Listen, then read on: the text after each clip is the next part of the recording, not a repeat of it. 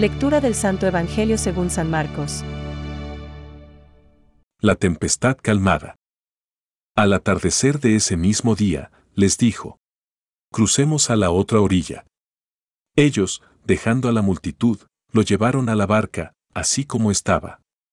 Había otras barcas junto a la suya. Entonces se desató un fuerte vendaval y las olas entraban en la barca, que se iba llenando de agua. Jesús estaba en la popa, durmiendo sobre el cabezal. Lo despertaron y le dijeron, Maestro, ¿no te importa que nos ahoguemos? Despertándose, él increpó al viento y dijo al mar, Silencio. Cállate. El viento se aplacó y sobrevino una gran calma. Después les dijo, ¿Por qué tienen miedo? ¿Cómo no tienen fe?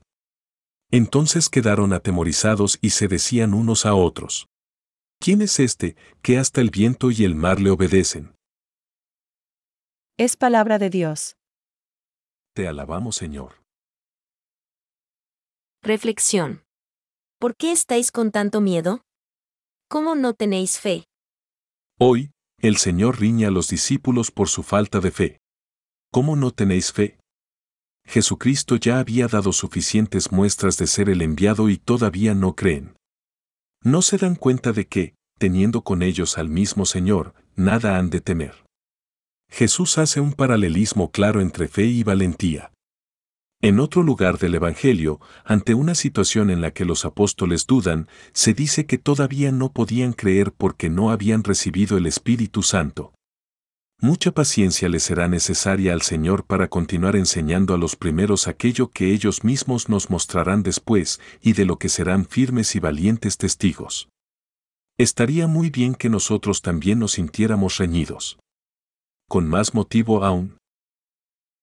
Hemos recibido el Espíritu Santo que nos hace capaces de entender cómo realmente el Señor está con nosotros en el camino de la vida si de verdad buscamos hacer siempre la voluntad del Padre. Objetivamente, no tenemos ningún motivo para la cobardía.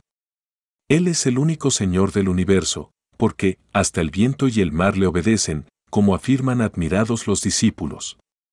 Entonces, ¿qué es lo que me da miedo?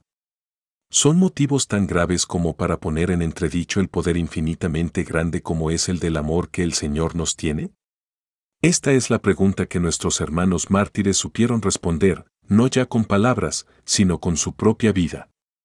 Como tantos hermanos nuestros que, con la gracia de Dios, cada día hacen de cada contradicción un paso más en el crecimiento de la fe y de la esperanza. Nosotros, ¿por qué no? ¿Es que no sentimos dentro de nosotros el deseo de amar al Señor con todo el pensamiento, con todas las fuerzas, con toda el alma?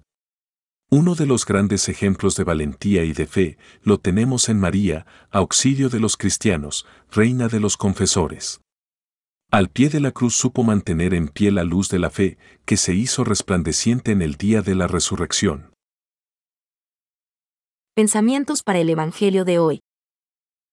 En la oración hecha debidamente, se funden las penas como la nieve ante el sol. San Juan M. Vianney. Los apóstoles no deben temer las amenazas. Cristo, aunque silencioso, está en la barca y, por eso mismo, nunca se ha hundido. Benedicto XVI. La referencia primera y última de esta catequesis será siempre Jesucristo que es, el camino, la verdad y la vida. Contemplándole en la fe, los fieles de Cristo pueden esperar que Él realice en ellos sus promesas, y que amándolo con el amor con que Él nos ha amado realicen las obras que corresponden a su dignidad.